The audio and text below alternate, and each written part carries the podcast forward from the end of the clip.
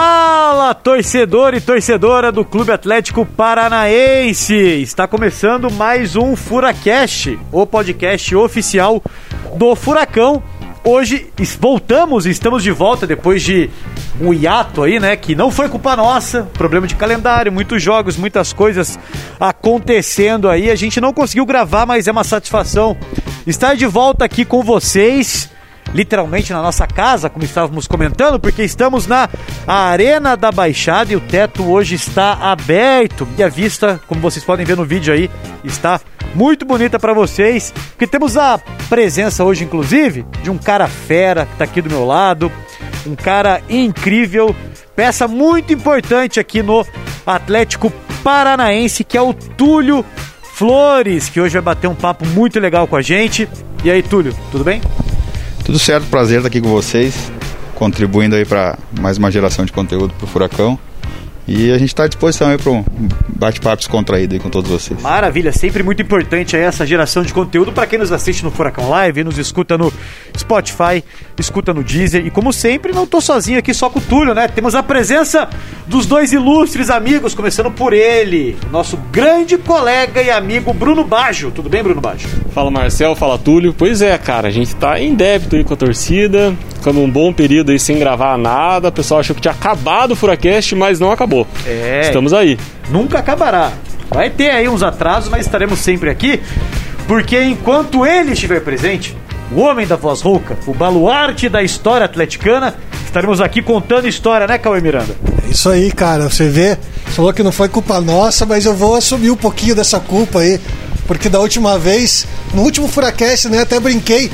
Ai, que bom seria se o Furacão jogasse todo dia. E aconteceu. Os deuses me ouviram e aconteceu, cara, e foi uma loucura. E eu não vou pedir mais isso, adoro o jogo, mas todo dia não dá, cara. Cara, você inclusive é um pouco psicopata, porque Pro torcedor é maravilhoso, inclusive, né? Assim, o Atlético jogar todo dia, você tem jogo, você tem ali, né? Todo dia o Atlético jogando, mas pra gente que trabalha aqui, essa rotina aí foi exaustiva.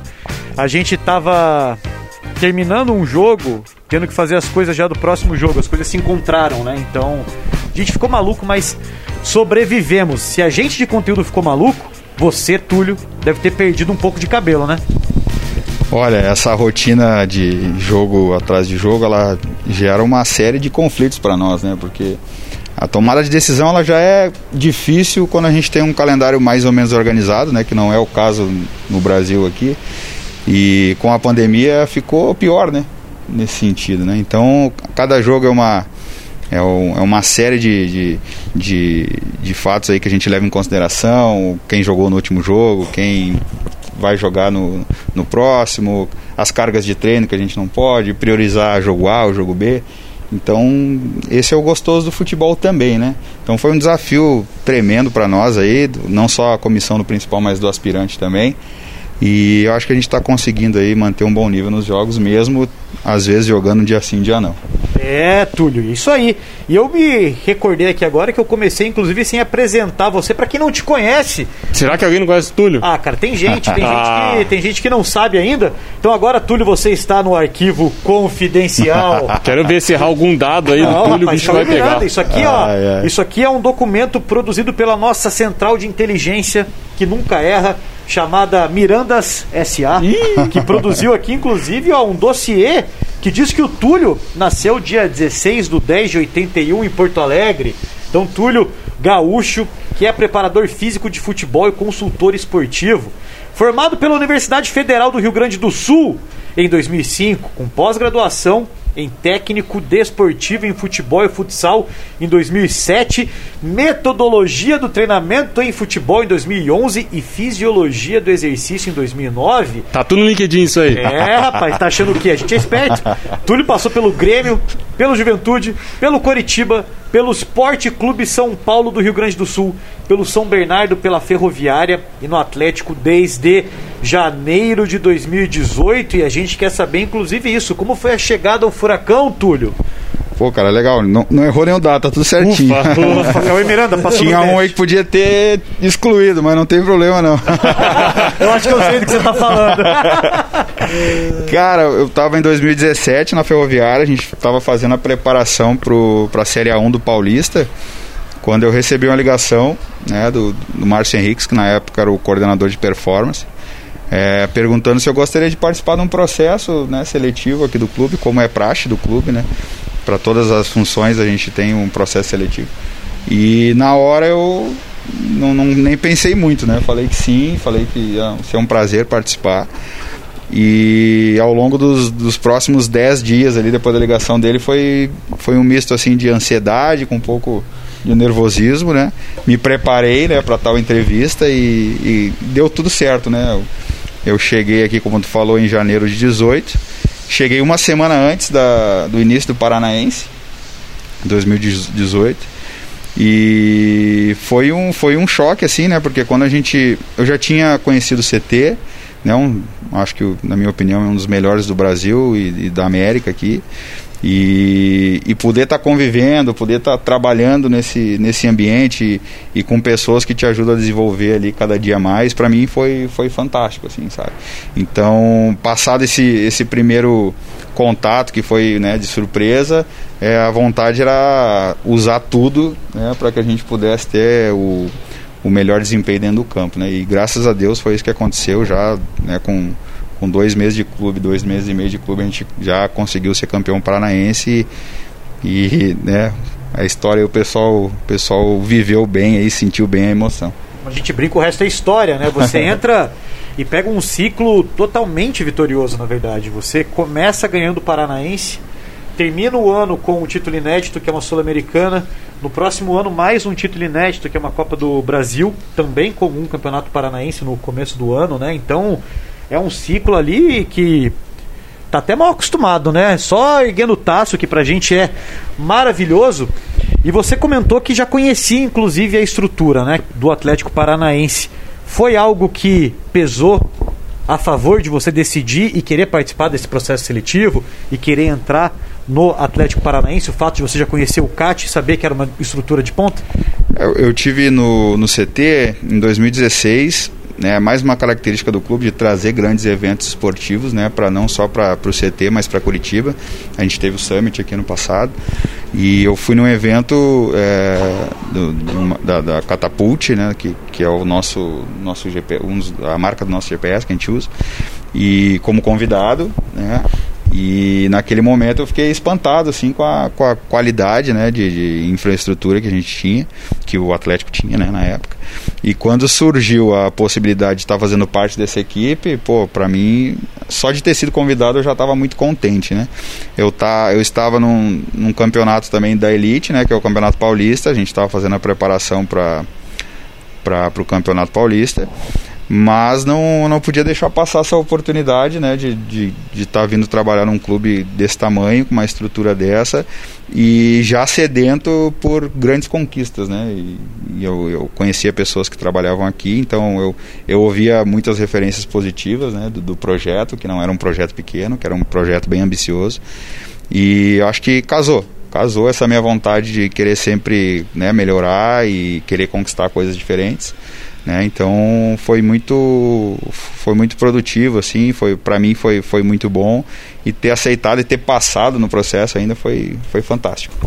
É, Túlio, a gente sabe que essa estrutura toda ela não funciona se não tiver grandes profissionais ali, como é o teu caso de toda a equipe que trabalha no Atlético. Mas o, eu queria saber o quanto essa estrutura faz diferença na hora do no dia a dia de vocês, na hora de preparar o time e no resultado em campo?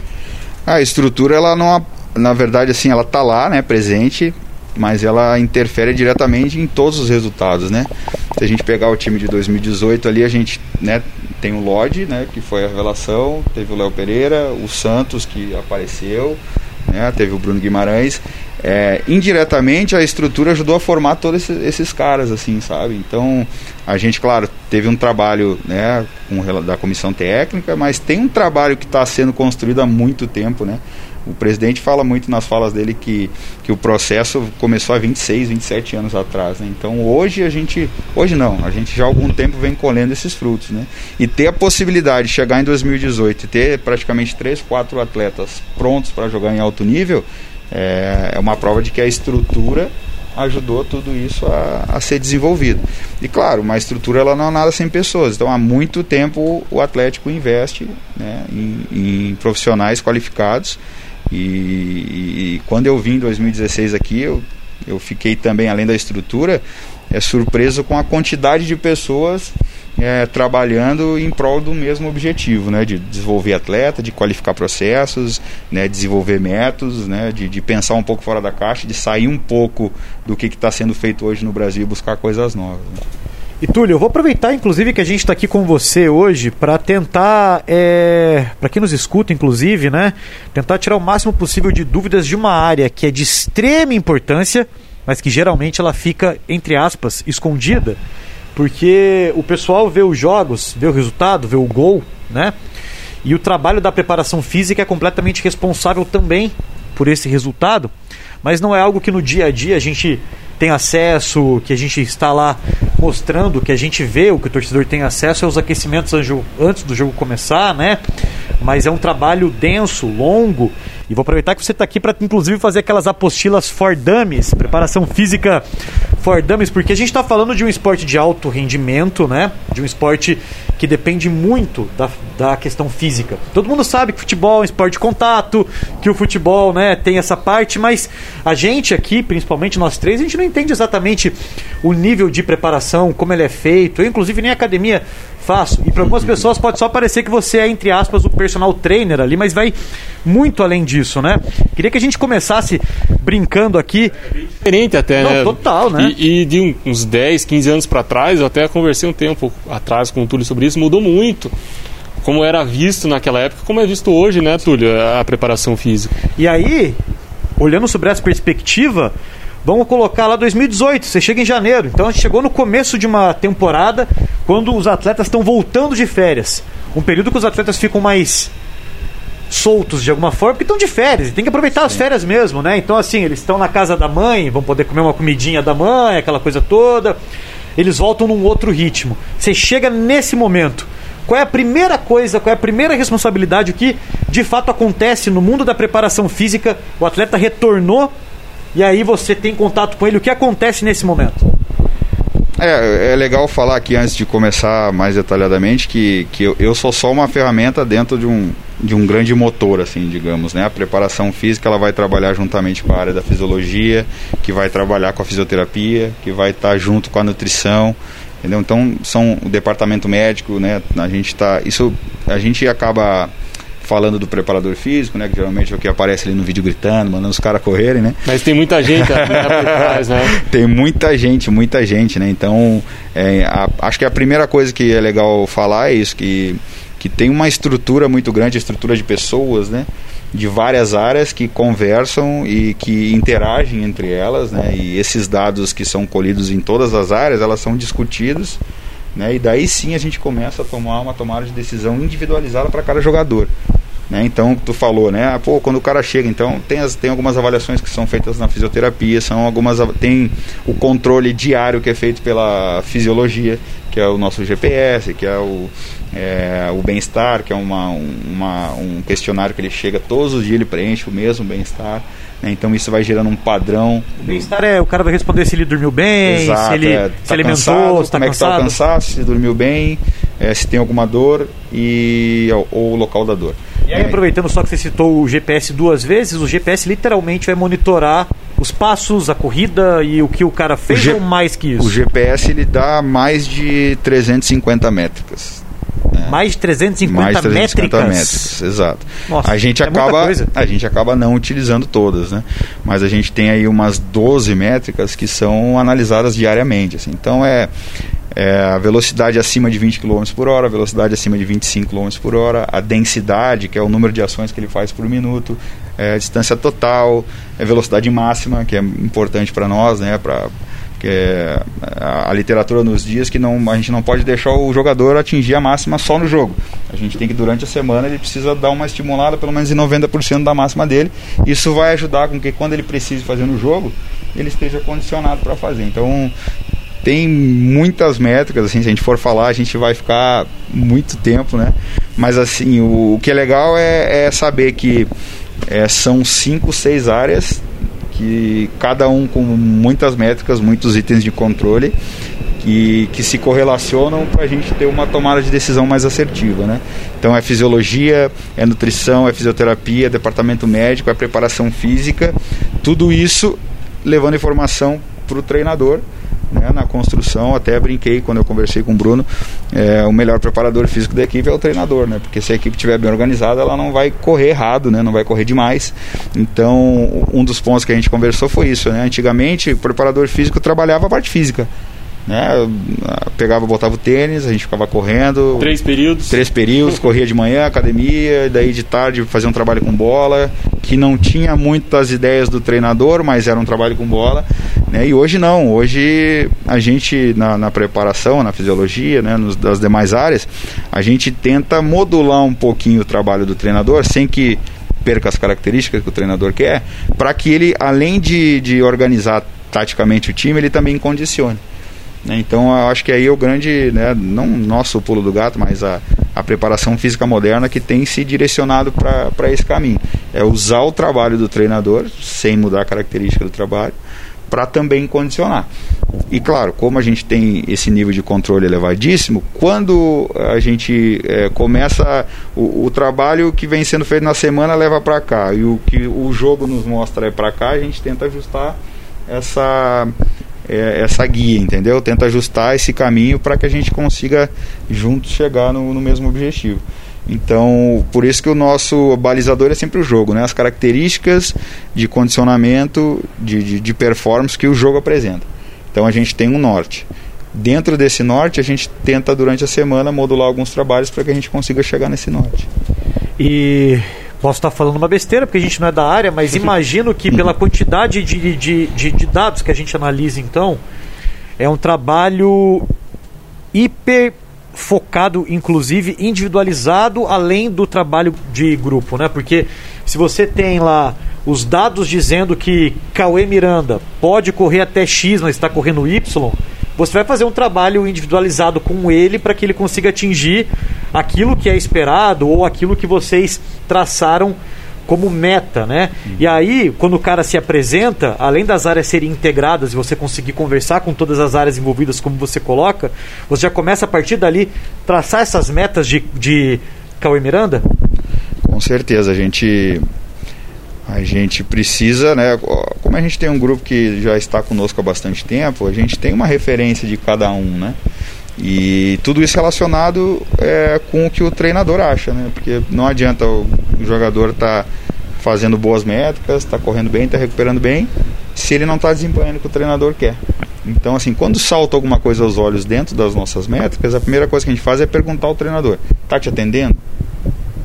Ele está cumprindo o que ó, não, não tá, eu precisaria que ele né, passasse mais vezes no fundo, chegasse mais vezes na área, daí a gente busca uma abordagem. Né? Agora, que, que, a gente tem, às vezes o jogador muda a característica dele, né? De, muda o treinador, antes ele apoiava mais, agora ele apoia menos, né? Então as métricas acabam sendo muito influenciadas pelo estilo de jogo do treinador, né? E desde que eu estou aqui, é, agora o, o Antônio, se eu não me engano, é o quarto treinador, é, e, e as, as, as, métricas mudam, né? assim como muda a forma de jogar, as métricas também mudam. Então isso é muito interdependente. Né? Então toda vez que a gente tem algo que salta aos olhos, tanto negativo quanto positivo, a gente faz essa relação com a área técnica para ver se realmente está atendendo né, o, o, o, que o jogador tem demandado em termos de, de preparação física. E daí, se o feedback da, da área técnica né, mostra que a gente precisa um pouco mais, daí a gente estimula dentro da métrica que vai ser mais pertinente para aquele momento.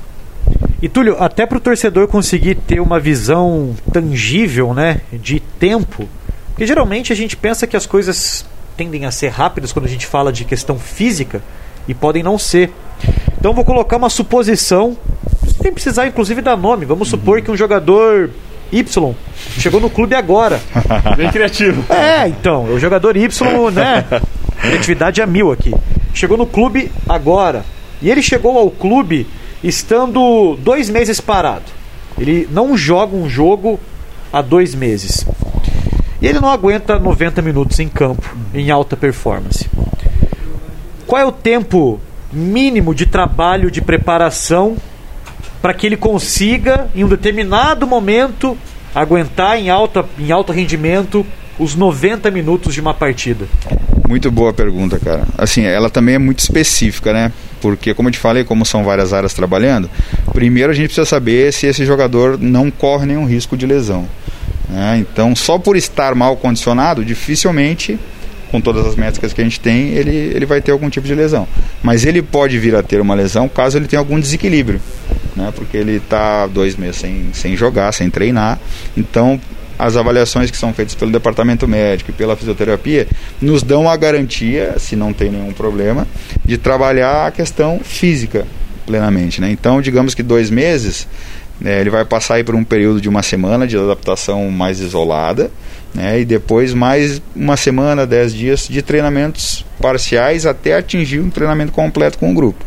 E daí faz parte do processo dele estar à disposição do treinador, mas o treinador sabe que de repente ele não vai aguentar os 90 minutos. Né? Então toda essa construção desde que ele chega, um trabalho mais individualizado para a gente corrigir né, o déficit da questão aeróbia, algum desequilíbrio muscular, algum déficit de mobilidade, estabilidade, porque uh, é uma coisa que uh, o pessoal não tem muita noção. Assim, às vezes só pensa assim, pô, ele não está bem fisicamente. Mas às vezes é uma questão de mobilidade, uma questão de estabilidade corporal. Isso faz com que ele acabe rendendo mais em um curto período de tempo, né? Então eu, eu digo para você que eh, dois meses parado é um tempo bem considerável se a gente for levar em consideração que a gente está jogando em alto nível, né? Mas eu acredito que entre 15 e 20 dias ele, ele vai estar tá aguentando 90 minutos. E vai depender muito do perfil do atleta também, né? Vou dar um exemplo que aconteceu conosco, que foi o do Rony, né? O Rony quando veio estava um tempo muito grande, né? E ele rapidamente se condicionou. É um cara que não estava acima do peso, né? A característica física dele é essa. É, a gente se surpreendeu com a evolução, foi muito rápido pelo tempo que ele estava parado. E eu acho que menos de 20, 20 dias ele ele estava já participando de jogos, indo para jogos. E graças a Deus, né, contribuiu bastante aí com a gente. Verdade. Muito, né? Muito, contribuiu bastante e foi um trabalho rápido. A gente tem também trabalhos que demandam um pouco mais de tempo, mas que a gente até, viu... desculpa, Marcelo, deixa Imagina. eu até complementar. É importante até treino, pro, pro torcedor ter essa, essa noção que vocês vão lembrar que é, o Rony ele vai ser o Rony mesmo em 19, né? É verdade. Porque às vezes a gente fala, pô, fisicamente ele tá bem, mas por que, que ele não rende? Porque o, o esporte ele é coletivo e tem uma série de, de, de, variantes que dentro do jogo que o atleta também precisa se condicionar. Então o ano de 2018, segundo semestre para ele foi bom, ele condicionou rápido, ele esteve em campo rápido, mas ele foi fazer a diferença, foi ser o Rony que a gente viu em 19, né? Porque ele daí teve ritmo de jogo, ele condicionou essa, essa questão do que a gente fala que é o ambiente de jogo que é caótico, né? Porque são, são 22 jogadores, tem que cuidar a bola, tem que cuidar o espaço, tem que cuidar o marcador, tem que cuidar o teu companheiro que está vindo com a bola. Então, são vários, né, são muitos fatores dentro do jogo que que esse ritmo e essa sequência de jogo melhor. E aí você tocou num ponto que pode até ser polêmico e a gente vai tratar dele aqui agora, que é o tão falado ritmo de jogo, né? Te perguntei, inclusive, anteriormente sobre esse tempo de preparação, porque a gente não tem essa visão mesmo de quanto tempo pode demorar para o atleta estar, na verdade, preparado fisicamente para aguentar os 90 minutos. Isso não quer dizer que aguentar os 90 minutos é igual a ele ter o ritmo de jogo em si. Estou te fazendo uma pergunta, inclusive, que eu não sei se isso é de fato algo. Você vai responder sim ou não. Porque uma coisa é você preparar o atleta para o jogo, a outra é o ritmo intenso que acontece durante os 90 minutos. Imagino eu que eles são monitorados, inclusive durante os 90 minutos. Imagino eu que algumas substituições na história podem, inclusive, ter sido feitas por esse monitoramento. De vocês estarem olhando ali que o cara está correndo mais do que deveria ou menos do que deveria. Qual é a diferença da preparação física anterior e para o ritmo de jogo de fato que acontece nos 90 minutos? Por mais que a gente tente, e, e é o nosso objetivo, né, tentar reproduzir o jogo durante a semana, tem um fator que é impossível reproduzir, que é a competitividade, né? É você estar ali dentro do campo contra 11 jogadores com uma camisa diferente que você não convive. Né? Então esse fator psicológico, ela, ele, você não consegue reproduzir no treino. E esse, esse é um fator fundamental para o tal ritmo de jogo. Né?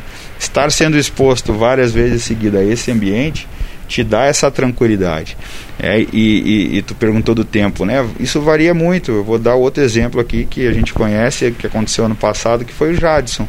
O Jadson passou por um processo de condicionamento físico, passou por um processo de, de condicionamento dentro do grupo, e daí foi para um jogo é que ele saiu jogando, se não me engano, contra o Bahia. Corrige, Bruno, que tu sabe todos os jogos. Data Baixo não é... falha, inclusive, hein? E a gente tinha programado para ele jogar um tempo e mais um pouco, e um, dos, e um outro atleta teve um, sentiu, precisou sair, e a gente não conseguiu tirar o Jadson.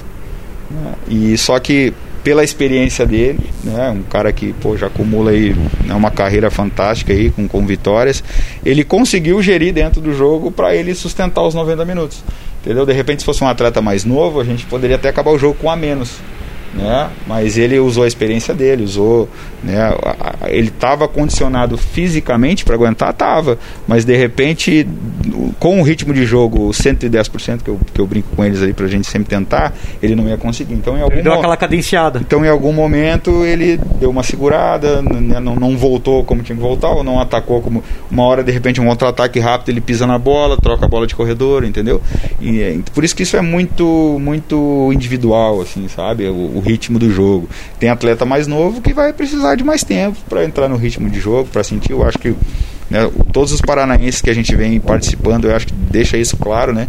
Vocês que estão fazendo as transmissões aí, geralmente o, o Paranaense, a Sub-20, que ano passado a gente teve vários jogos, é um jogo mais acelerado, né? A molecada às vezes quer ir para rouba a bola e quer ir dentro, né? Tu vê 4, 4 a 3, você vê 5, contra, 5 a 5, né? Porque não tem a hora que você pisa, que você pensa mais o jogo, né? Geralmente eles agem mais, né? E, e aí que vai fazer essa diferença do, do ritmo do jogo, da experiência, de cadenciar. É, Túlio, você falou né, de todas essas áreas, de todo esse aparato científico que tem por trás do, do, do time, da, da preparação da equipe. E me parece, acredito que é a visão de todos, que durante muito tempo isso foi muito subestimado aqui no futebol brasileiro. Né? Aqui no Brasil a gente sempre teve aquela impressão de que a qualidade individual, que o craque era o que resolvia era o que bastava para você ganhar competições, ganhar campeonatos. Eu uso até um exemplo pessoal. É, na época que eu trabalhava de setorista do Atlético, que eu estava na imprensa. Ah, achei que você ia falar que você jogava bola também. É, Falei, cara, olha lá, olha o que vai vir é, agora. Imagina. Na época que eu negócio, jogava. É. O negócio sempre foi fora de campo, cara. E, e, bom, era no começo ali dos anos 2000, eu estava trabalhando como setorista do Atlético, e a gente tinha aqui no Atlético uma pessoa que foi fundamental na implantação de toda essa estrutura científica que o clube tem hoje, que era o professor Antônio Carlos Gomes. E que quando eu sugeria no jornal para a gente entrevistá-lo, para a gente fazer uma matéria especial, uma entrevista, o pessoal me perguntou, pô, é o cientista, pô, cientista não, não sei o quê. Por que, que você acha que demorou tanto para o futebol brasileiro perceber né, a importância disso que fora do Brasil já é percebido há muito mais tempo? Ah, eu vou, eu vou tocar num ponto que é, no meio do futebol ele também é bem polêmico, né? Opa, polêmico. é isso que a gente quer ouvir. Não, é, é que tudo gira em torno da, da questão técnica, né? Como tu mesmo falou, a gente ficou sempre muito dependente da, da técnica do jogador e não se preocupou muito com, com os outros fatores. Mas é, o, o futebol aqui no Brasil, ele acaba evoluindo na parte física né? Porque, né, nada contra, né, com, com, o pessoal que jogou, pelo contrário, eu acho que quem jogou, acho que buscando uma formação é, vai ser o profissional top sempre, né? Porque ele vai ter sempre os dois lados da moeda. Teve dentro do campo e, so, e se preparou para comandar, digamos assim, né? Mas o que, que acaba acontecendo? O preparador físico, por muito tempo, ele foi o centro da, da ciência dentro da comissão. Porque aconteceu muito do, do, do, dos jogadores terminarem a carreira e já iniciarem como treinadores, né? Isso né, aconteceu e acontece ainda. Então, por muito tempo, o centro da, da ciência era o preparador físico. Então, eu, eu te respondendo a pergunta, a preparação física, a fisiologia, né, a, a análise do desempenho, tudo isso evoluiu muito e a questão técnica, formação e a treinabilidade ficou um pouco para trás justamente por causa disso. A gente, né, a gente quando eu falo é o Brasil, né? Não é A ou B. é, ficou muito centrado na questão técnica. A gente tem os melhores jogadores, então por isso a gente acaba não evoluindo é, no desenvolvimento, na pedagogia do treino, no desenvolvimento do treino. Então, quando o Brasil acorda, a gente começa a ter novos treinadores, treinadores que, que buscam uma formação, que, que começam a se preocupar com, com, com outras questões, não só a gente tem hoje em dia poucos times marcam individual, né? A maioria dos times hoje marca marca zona, com alguns algumas exceções aí no Brasil. Então, é, eu vejo que a parte técnica demorou um pouco mais para para enxergar isso, né? Principalmente na metodologia de formação de atletas né, porque a gente pegar Portugal, que é um país muito menor, é, a gente tem né, hoje na literatura que é a presunção tática, foi desenvolvida dentro da Universidade Portuguesa, de Portuguesa. Né? Por quê? Porque a, a questão técnica eles não tinham a mesma abundância que nós, tínhamos, que nós temos aqui no Brasil. Então, de alguma maneira, eles precisavam equilibrar essa balança. Então, o que, que a gente vai fazer? A gente não tem os melhores jogadores brotando na, né, na favela, na rua, jogando bola, a gente precisa formar bons jogadores. Então, o, eles partiram partiram para tentar desenvolver uma metodologia de formação. Né? Então eu acho que hoje no Brasil a gente já tem um equilíbrio maior. Né? A área técnica, a área do jogo, né? a, não só de análise, mas a de desenvolvimento de treino, de observação de treino, observação de jogador, passar conteúdo para o jogador. Eu acho que hoje já está equilibrado com a parte física, com a parte médica, com a parte da fisioterapia.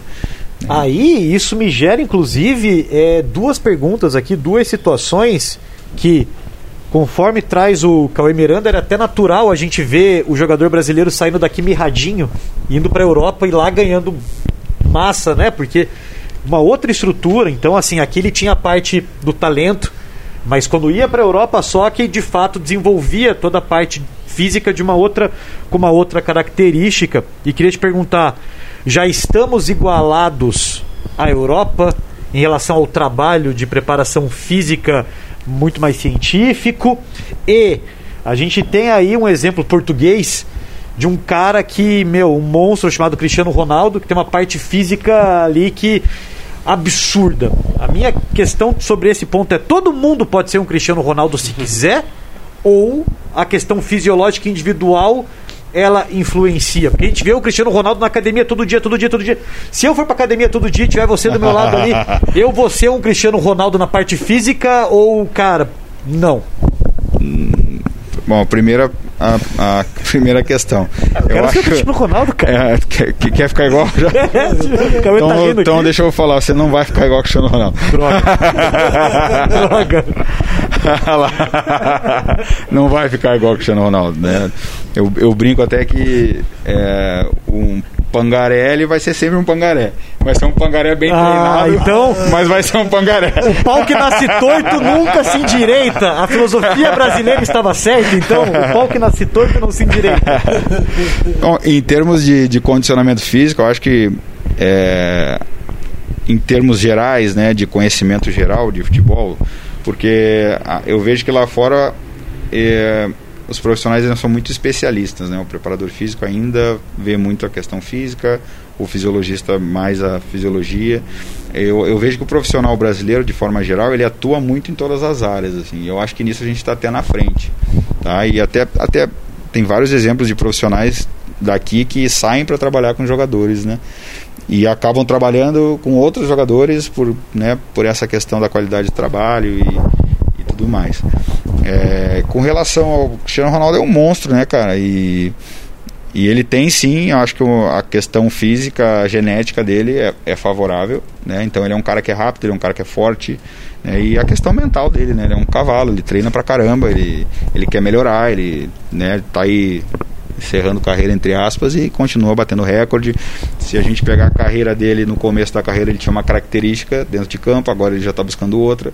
Então, quer dizer, ele pensa em todas as vertentes, né? Ele pensa é, na parte física, ele pensa na taticamente, ele teve que mudar um pouco a característica dele. É, ele até agora ele deu uma entrevista dizendo que já tinha já conquistou o que tinha que conquistar na Juventus, então quer dizer já está pensando no próximo passo. É então isso é fundamental, né? A questão de resiliência, a questão de é, ao, se, você tem uma boa característica genética, pô, isso vai te ajudar bastante. Né? E essa parte genética ela é analisada quando o atleta está na base, creio eu, imagino, talvez. Por exemplo, aqui no Atlético a gente tem essa estrutura é, de análise fisiológica genética? Por exemplo, a gente sabe que um atleta específico pode fisicamente se estruturar e render mais do que outro pela questão genética mesmo? Não, não? A, gente, a gente a gente no dia a dia fica muito claro as características físicas assim né? Não, não precisa a gente não precisaria claro existe tecnologia para isso e em alguns casos é usada né? Mas fica fica salta muito aos olhos quando o jogador é de velocidade quando o jogador é mais de resistência quando o cara é mais de força né? Então isso é uma coisa que que já na categoria de base né, é desenvolvido. E a gente, é, eu falei até do, dos jogadores que estavam aqui há mais tempo, né, do Lodge, do Léo Pereira. É, esse processo de formação, é, porque não adianta um jogador chegar no profissional e a gente querer corrigir um erro de movimento dele, por exemplo. A gente vai fazer um paliativo, a gente vai melhorar um pouco. O que vai fazer a diferença é ele participar de um processo a longo prazo de formação de movimento para que quando ele chegue no profissional ele consiga desempenhar né, com a, o máximo de performance possível. Né? Então, dentro do nosso processo de formação, a gente tem lá estruturado um conteúdo para sub 13, para sub 14, para sub 15, para sub 17. Esse conteúdo, cada conteúdo para cada faixa etária tem que ser priorizado alguma alguma alguma métrica, digamos assim né, para que a gente consiga que ele chegue já na, na sub-20 e no, e no aspirantes uma bem equilibrado, digamos assim. Eu olhei o relógio, infelizmente a gente tem pouco tempo. Vou pedir para o Bruno Bate, que inclusive estava dando uma olhada ali. A gente tem perguntas dos nossos ouvintes que é legal a gente fazer. Eu também. Você não vai sair daqui sem falar como foi ser técnico por um dia. Então a gente ainda é tem vamos, vamos começar com essa. Essa, é, né? essa é a pergunta. Não, isso aqui é a pergunta, inclusive, né? O Atlético passou por um momento ali. É turbulento, as coisas aconteceram muito rapidamente. Chegou num determinado situação que a gente estava sem o técnico para ficar na beira do campo. Se você puder, quiser, conta um pouco desse bastidor do momento que o Atlético escolheu você, por que você, como foi para você, inclusive, é, assumir essa responsabilidade. Como foi para você estar na beira do campo no jogo importante, inclusive? Aquele jogo ainda. É. Atlético e Fortaleza, para quem não lembra, contextualiza aí, contextualiza aí como é que tava o Atlético na tabela naquele o jogo da virada da temporada passada, né? O Atlético tava ali bem próximo à zona de rebaixamento, se não me engano, tava na zona de rebaixamento, né? E, pô, aquela virada incrível contra o Fortaleza, com o gol no finalzinho, foi a arrancada ali que a gente por um pouquinho não chegou na Libertadores de novo. Cara, o pessoal brinca comigo no CT e às vezes me enxerga e fala o único treinador 100%. Mas isso não é, isso não é mentira não. É fato. O Túlio, cara, qual é lá quando a gente vai puxar os dados de Túlio? 100% de aproveitamento. Rapaz, é eu difícil, espero que, que fique assim, entendeu? tá bom, um jogo, uma vitória, não precisa mais. Bom, na verdade, é o meu segundo jogo como treinador. Segundo? Segundo jogo, no, tu citou o São Paulinho de Rio Grande aí. Na ocasião eu trabalhava com o Thiago também, Thiago, Thiago Nunes, Nunes, e ele tinha sido expulso no jogo anterior. E eu tive que a gente era, nós éramos três na comissão, né? Então era a analista que ficava lá em cima e o Thiago no campo. O Thiago saiu, eu, eu fiquei no, no jogo, né? E também ganhamos Venceu? Ah, ah, então. 100% não mudou, não mudou. Cara, que a gente tava, como vocês falaram, né, era uma situação bem, né, bem complicada que a gente não não tava acostumado a, a passar, né? A gente tinha tinha acontecido em 19, a gente conseguiu também numa arrancada sair. E a gente chegou no momento que, que não tinha, né? o pessoal da área técnica não, não. Acho que tinha alguns casos de Covid, acho que alguém. O Paulo Torre ainda estava cumprindo a suspensão, né? E a gente reuniu e eu acho que até por afinidade, né, é, pelo, acho que pela liderança que eu tenho com os atletas, né, e pelo bom relacionamento com eles, se chegou a, a, ao meu nome, né. E eu, pô, eu fiquei na hora nervoso, né? Pra caramba, porque uma coisa tá ali aquecendo, né? E a outra tá aqui na área técnica, é bem diferente. É, eu confesso para vocês que não tenho pretensão né, de ser técnico, eu, eu sempre é, desempenhei muito, muito a minha função para servir o treinador, né? Para contribuir com o treinador.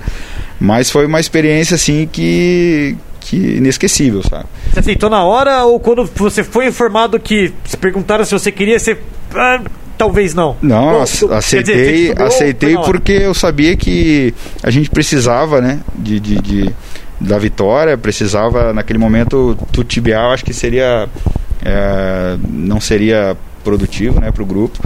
E, mas assim, a gente estava com todo o suporte, o Paulo estava né, comunicando com a gente, né? É, a gente já tinha, se eu não me engano, o Bernardo, não lembro se o Antônio já estava, já, não me lembro se o Antônio. O Antônio estava, inclusive aparece ele na foto ali, ah, você na frente, o Antônio sentado no banco. Mas acho que ele tinha acabado de chegar no clube, fazia pouco tempo. Assim. É, recentemente. Isso. E daí, pô, esse, e, e, ainda por cima, né, todo esse ambiente assim é novo, a situação na tabela, né, a gente a gente toma um gol, né? Teve, teve mais esse essa pitada de, de, drama e daí a gente teve o segundo gol que foi anulado. Foi anulado. Sim. Daí quando a gente sofre o segundo gol. A eu... gente, inclusive, levou a, a, lei do ex, né? Infelizmente, é... quem fez o gol foi o Bergson. Exato, foi exato, o Bergson. Exato. E o outro eu também foi o Bergson. O anulado também foi o Bergson. A gente leva a lei do ex. E vou te falar uma parada. Eu nunca torci tanto pelo Atlético como aquela noite. Primeiro, pela situação toda, a gente é atleticano, mas também por você. Que você tava ali e, cara, tinha que dar bom aquela noite. Você é um cara, gente fina, você tá aqui todo dia, você é, você é amigo da galera. Eu falei, cara, o Túlio não pode passar valeu. por essa situação desse jeito. E o Bergson vai lá e faz a lei do ex. Eu gosto do Bergson Não, também. eu gosto. Pra, eu trabalhei com o Bergson cara, antes, cara. O Bergson, ó, teve a vez aqui com o Covid, os atletas estavam fazendo treino remoto. E você estava dando treino remoto, inclusive aqui uhum, no vestiário, vestiário, e os atletas em casa. A gente foi filmar os bastidores do treino remoto e, cara, botaram o Bergson lá no meio. nesse, nesse, dia que eu fui filmar, porque o Bergson é amigo de geral. Aí botaram o Bergson, foi uma resenha, foi engraçado e tal. E quis o destino que o Bergson fizesse gol em você ainda. Os dois. E eu falei, cara, olha o que está acontecendo aqui. E daí, naquele, cara, naquele segundo gol ali foi, foi complicado, assim, porque daí passa um filme, né? passa um filme, porque a gente estava numa sequência não muito boa. Eu virei pro banco ali, eu acho que era o Felipe Farias, o treinador de goleiro. Eu falei, cara, fudeu, cara. Desculpa a palavra aí, mas. Não tem pô, problema. Tomar, os dois, futebol. tomar os 2 a 0 agora, né, no primeiro tempo ainda, naquela situação. E daqui um pouquinho o juiz não vem, o juiz não vem, e daí olha e, e fica e demora e demora e eles anulam o segundo gol. Daí eu virei para ele e falei, agora nós temos que ir para cima, entendeu? Daí no intervalo, né, com toda a estrutura de, de, do pessoal da análise de desempenho, o Fratini e o Caio trouxeram informações, né, o próprio Antônio também estava em comunicação com a gente, o Paulo não estava no estádio, né, pela punição, mas também sempre tentando trocar informações. E como foi esses 15 minutos para poder motivar os caras ali, para poder erguer é, a, a, moral dos caras? Então, e... a, o, o primeiro passo era tentar organizar algumas coisas que não estavam dando certo, né? Então acho que essa foi a, até eu acho que foi o Eduardo que, que comandou essa situação, o Fratini que passou ali alguns detalhes, né? E, de, e depois disso a gente, pô, pessoal, né? A gente foi para pro sangue mesmo, assim, só, a gente precisa ganhar hoje, cara. Não sei o que a gente vai fazer. Né, vamos voltar com outra atitude. E eles compraram, cara. Eu acho que o fundamental é isso, entendeu? O, o mérito é 99,9999 dos jogadores, que eles já não estavam contentes naquela situação, não, não era uma situação confortável, não era uma situação que eles estavam acostumados a, a estar, principalmente depois que a gente né, teve tanto êxito. Assim, Ainda mais o grupo anterior. vencedor, né? Exato, então, pô, a gente tem os líderes, tem o Thiago, o Santos, que é um cara que que, que fala pouco, né? Mas quando ele fala assim, o pessoal escuta, sabe? Pô, o Lúcio, né? Que né, agora tá, tá se despedindo, é um cara que é fantástico no dia a dia. Então esses caras vieram junto, entendeu? Então não era o Túlio que estava ali, entendeu? Tinha, tinha todo o suporte do, do, resto da comissão e tinha esses líderes aí que levantaram taça, que, que tem uma história dentro do clube, né? E daí a gente pô, busca o, o gol de empate e no finalzinho do jogo, ainda para consagrar o preparador físico. Cara. Vira, né? E daí a gente consegue a virada, cara. Cara, Mas... a hora que o Giz apita, você. Ufa! Como é que foi? Ufa! Ufa primeiro pelos três pontos, né? Sim. Que a gente tava, se não me engano, uma sequência de nove, eu acho. Tava, uma sequência é. longa ali sem, sem, e, sem conseguir vencer. E até eu me lembro que eu fui pra entrevista, uma coisa né, coletiva, né? Uma coisa. Nova pra você também, como é que foi? Totalmente nova. Não, né? Foi tranquilo, porque não tinha público, né? Recebi as perguntas antes. é bem mais tranquilo. Eu acho que fora a pandemia, assim, deve ser uma situação bem, Por isso que às vezes alguns treinadores acabam perdendo um pouco a linha. Ah, mas nessas horas tem que apelar para os jargões. Graças a Deus, três pontos, entendeu? Foi mais ou menos por aí. Foi mais ou menos por aí. Olha, mas que experiência, hein, cara? Uma experiência aí que, né, são aquelas coisas meio únicas da vida, né? Porque... Espero que seja única mesmo. Não, mas é que de, depende de todo um contexto que é dificilmente vai acontecer novamente Exato, da forma como é e tudo mais. Mas olha, uma história aí que você vai contar para os netos e graças a Deus a gente registrou tudo, tem vídeo, tem toda a situação. Cara, eu, sério, eu queria passar algumas horas conversando com você. A gente tem pouquíssimos minutos. A gente não vai deixar de fazer algumas perguntas, então. Fazer do... uma, então. Vai lá, Bruno Bade, você que é o ah, é. curador. Tem aqui o nosso grupo do Furacast, tudo. É a maioria das pessoas dizendo que te ama e tudo mais, mas isso a gente vai pular. Né? Pula, pula, pula. Não, mas a galera, cara, a galera gosta de você de verdade. Estavam inclusive nesse grupo aí, já preparando para botar uma bandeira, uma faixa hum, sua aqui. Não, pelo amor de Deus, não precisa. Não precisa, não precisa. que queriam fazer uma faixa para você, Túlio. Não precisa, faz, faz duas pro Lúcio. não tem problema. Cara, só a fisiologia de Lúcio Gonzalez já daria um furacast inteiro com você contando exato, aqui. Exato, exato. Eu achei legal aqui uma pergunta que até que o Túlio comentou, né? O que o Guilherme fez aqui que sempre vê nos vídeos bastidores um papel de protagonismo no pré-jogo, motivando ali, né, antes de subir para o aquecimento e tudo mais. Como é que é, Túlio, esse momento ali, aquela palavrinha ali, antes de, de sair para o aquecimento? O que, que você pretende passar para o pessoal? Cara, é, é um momento muito único, assim, porque às vezes vem coisas que, que acontecem na semana, né, sequência de jogos, viagem longa, entendeu? Então é muito individual jogo a jogo, porque aquilo ali é, é o tempero final, assim, sabe? Porque a gente, eles, eles vêm recebendo informação do jogo né, durante a semana. Se do, tem dois, três jogos né, durante a semana, a gente, assim que acaba um jogo, a gente já, já tá com todo o material pronto pro próximo. Né? Então ali é mais é contextualizar mesmo, é, é botar um pouquinho. Eu, eu brinco com eles que o jogo começa quando a gente põe o pé para fora do ônibus, assim, sabe? Porque ali você já tem que estar tá com foco 100%. É uma coisa que eu falo bastante também é se prepara bem para fazer um bom jogo. Porque esse, esse movimento que o pessoal vê no campo aqui, ele é o final do aquecimento, né?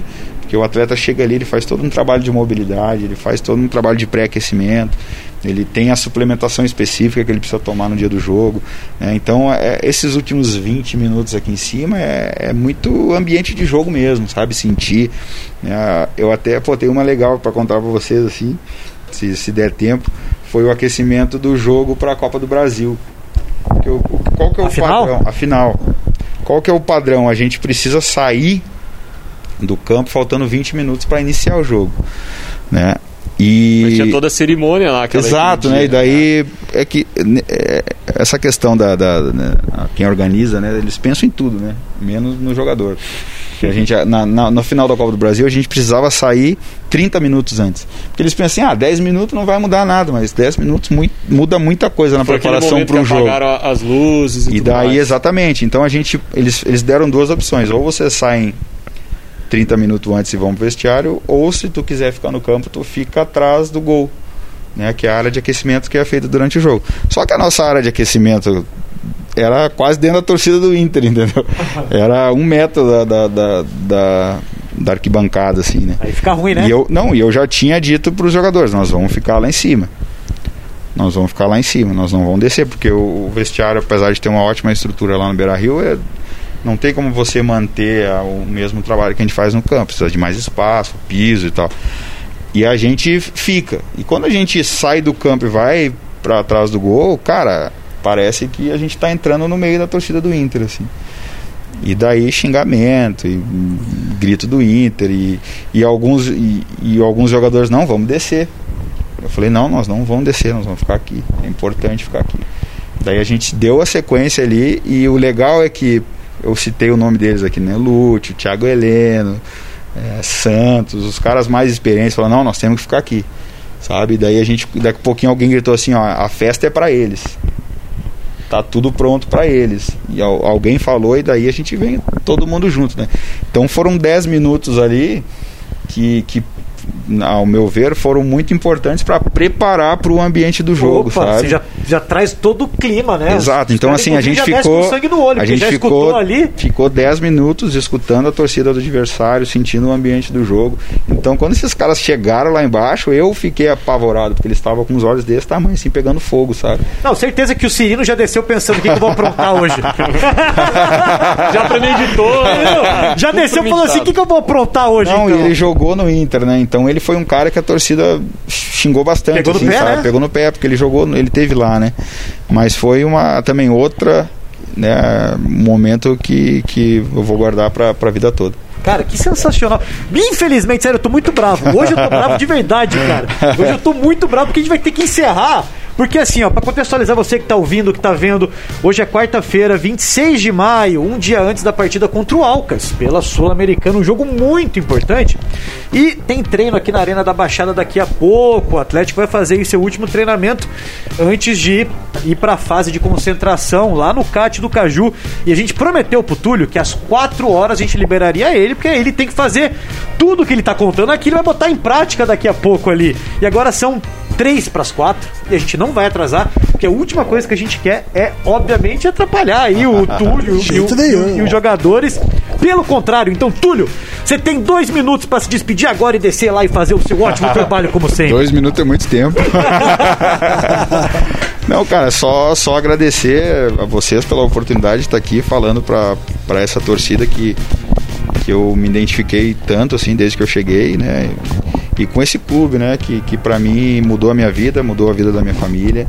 É, trabalhar no, no Atlético para mim é um, é um prazer. Eu venho, levanto todos os dias às 5 e meia da manhã, chego mais cedo, dou minha treinadinha e fico pronto para trabalhar. então isso para mim é, é, é muito gratificante, sabe? E poder contribuir aqui com, com outras, outras áreas do clube é, é fantástico. Cara, Sempre que agradece. precisarem, estou à disposição. Não, não tenha dúvida, vai ter que ter um parte 2, né, Bruno? Teremos. O pior é que a gente já prometeu de vários parte 2, mas o Túlio a gente vai ter que cumprir. Não, Tem cara, bastante sério. história para contar. Não, eu estou pessoalmente bravo aqui porque eu tenho muita dúvida, eu tenho muita questão que eu queria colocar e que vai ter que ficar de fato para uma parte 2. Agradecendo, como sempre, obviamente, a participação dos nossos amigos aí. Bruno, obrigado por mais uma, velho. Valeu, Marcel, Cauê, Túlio, foi, foi demais. Incrível, né? Hoje foi, ó, altíssimo nível. Cauê Miranda, muito obrigado, meu nobre amigo. Valeu, valeu, gente. Obrigado, Túlio. Pô, muito legal a conversa aí. Tamo combinando essa parte 2 aí, assim que for possível. Não, essa eu prometo pra vocês que vai rolar. Ó, conta comigo. Valeu, pessoal. Até a próxima daqui duas semanas, se Deus quiser. Valeu! Valeu, Um abraço.